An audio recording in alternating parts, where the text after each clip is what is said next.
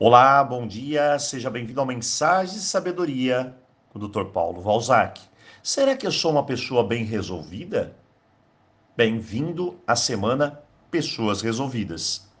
Ontem demos o primeiro passo, descobrir algumas questões que me faz complicar a vida e assim deixá-la pesada. E não precisamos disso. Precisamos seguir mais leve. Mas será que tem mais algumas questões a serem trabalhadas? Acredite, tem sim.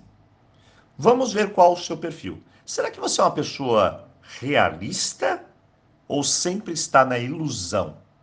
Bem, quando eu falo sobre realidade e ilusão, eu não quero dizer conto de fadas ou mundo cruel. Nada disso.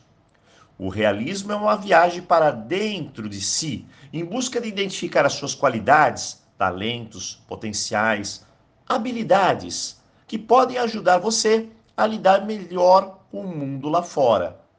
Já no mundo das ilusões, a pessoa vive numa imaginação sem fim, esperando tudo dos outros e não confia em si mesmo, porque ela não acessa o melhor de si. Ela não consegue ver o melhor. Isso é muito mais comum do que você imagina. Eu diria que que cada 10 pessoas, pelo menos 7 não conseguem ver seus valores. E assim, não têm forças para desafiar os obstáculos do mundo. Elas então passam a evitar todas as possibilidades. Só para se ter uma ideia, nas aulas número 1 e 2 do nosso curso de autoestima, metade dos alunos travam, pois eu os convido a olhar para dentro, algo que nunca fizeram em sua vida. Muito bem. Mas tem um outro perfil, a da tão falada zona de conforto, que eu chamo zona da morte, onde lá nada acontece de verdade.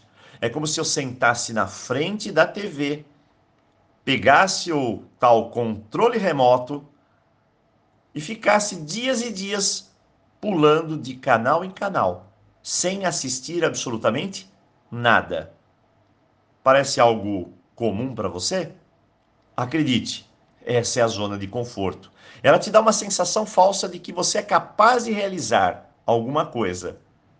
Mas, na verdade, isso não está acontecendo. Você não consegue. E é isso que ela grita aos seus ouvidos. Você não consegue. E assim ela te dá um biscoitinho para te entreter, mais nada. Ao contrário daquela pessoa que está na vida para seguir em frente, mesmo diante de tantos desafios, afinal o risco faz parte do crescimento e ele diminui a cada momento que eu me preparo, que eu conheço melhor meus passos e a minha trilha. Eu sempre digo que para ser mais leve, a sua mente precisa estar leve também. Mente leve te leva longe. Mente fechada, mente pesada, cria círculos infindáveis. Nada se faz, nada se cria, somente ilusões. Uma mente leve está disposta a aprender. Então a pergunta é: hoje, o que você vai aprender de novo?